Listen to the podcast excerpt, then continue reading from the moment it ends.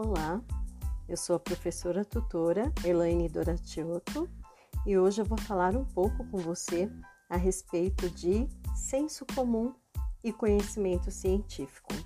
Agora que você já leu a nossa unidade 1 da disciplina Psicologia Aplicada, uma dúvida bem comum é de essa diferenciação mesmo entre o conhecimento do senso comum e o conhecimento científico.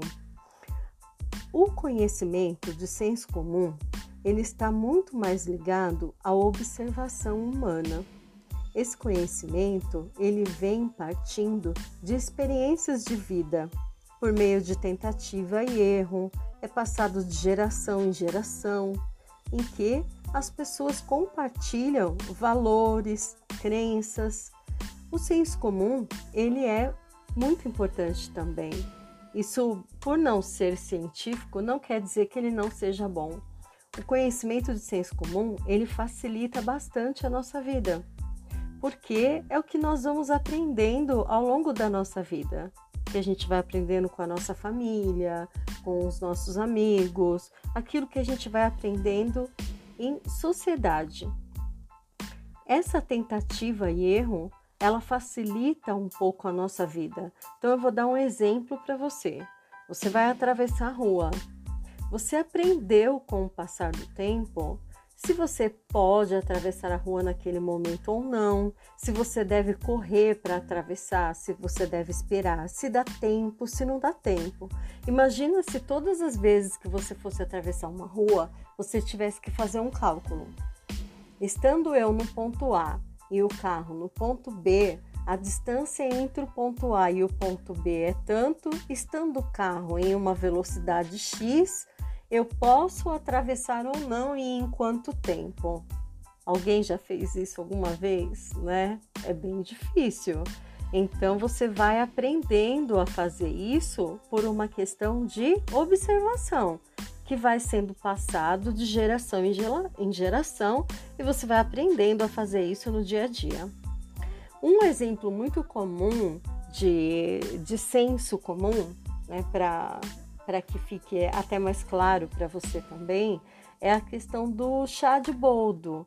Certamente você já ouviu alguma vez, né? Se a pessoa está com dor de estômago é, ou algum problema no fígado, era, muito comum os nossos avós acabarem falando: ah, você está com dor de estômago, então toma chá de boldo. E isso é um conhecimento que foi passado de geração em geração, então é uma tradição. Mas existe é, um dado científico de que o boldo realmente tem propriedades medicinais para aliviar essa dor no estômago? Então, o que é passado de geração em geração, sem que exista uma comprovação científica, é um conhecimento do senso comum. A psicologia, o próprio termo psicologia, ele também passa por isso. Então, tem é, algumas pessoas que elas têm facilidade para conversar, para ouvir a outra pessoa. Então, é, tem algumas pessoas que falam: ah, é aquela usa psicologia, ela sabe conversar, ela ouve o outro. Né? Isso é um, um conhecimento de senso comum. A partir do momento em que a pessoa realmente se forma psicólogo, ela tem uma formação que partiu de um conhecimento científico. Então, ela aprende técnicas, para que ela possa aplicar no dia a dia, de acordo com o que foi comprovado cientificamente, não porque ela ouviu que aquilo é bom, que aquilo é, é ideal fazer.